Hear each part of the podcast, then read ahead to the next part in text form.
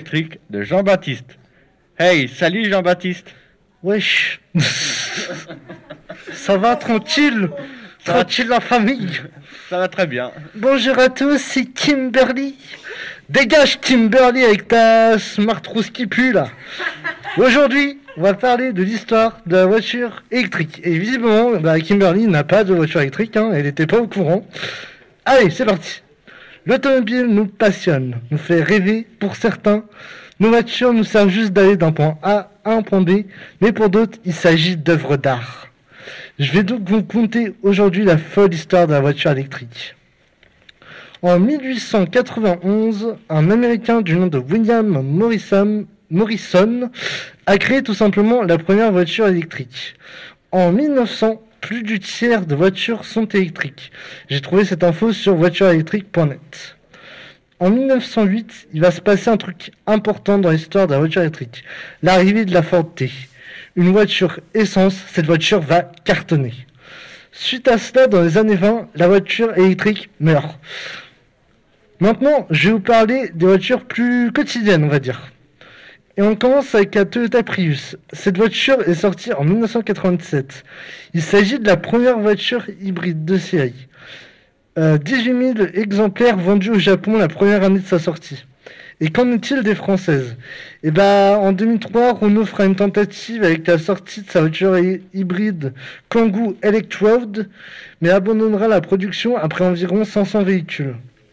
Depuis, il existe de nombreux véhicules électriques français. Mais le roi des voitures électriques, c'est Tesla. À Rennes, il existe 70 bornes de rechargement. Maintenant, rêvons un peu et parlons performance. Les hypercars, c'est quoi? Eh bien, c'est tout simplement les caisses les plus rapides et technologiques du monde. Mais comparé à la compète, ces voitures sont achetables. Je peux vous citer un exemple. La Lotus Evija, une britannique de 2000 chevaux. Bon, les hypercars, les hypercars c'est cool. Mais les voitures faites pour la course, c'est mieux. Bon, vous connaissez sûrement la Formule 1, mais connaissez-vous la Formule E? Eh bien, il s'agit de la formule électrique. Et oui, le E de formule, bah, c'est pour électrique. La création date d'il y a 10 ans, en 2011, mais la première course, elle, date de 2014. Elle se déroula à Pékin, en Chine. Et Cocorico, en 2016, le circuit de Paris a rejoint le championnat de Formule E. On trouve aussi des véhicules électriques dans des disciplines comme le Pax ou le Mans. Avec tout ça, tout ce que je vous ai dit, c'est bien beau, mais qu'est-ce que nous réserve le futur? Je peux vous citer deux véhicules qui vont arriver dans un avenir très proche.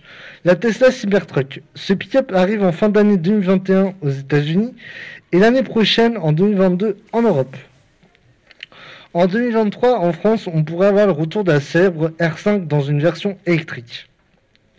Et dans un futur lointain, alors? Eh bien, d'ici 2040, toutes voitures essence ne seront plus vendues. Et d'ici 2050, nous aurons des véhicules autonomes. Voilà, vous connaissez maintenant cette folle histoire. La voiture nous passionne, nous émerveille et nous émerveillera toujours. Bien plus qu'une passion, une façon de vivre.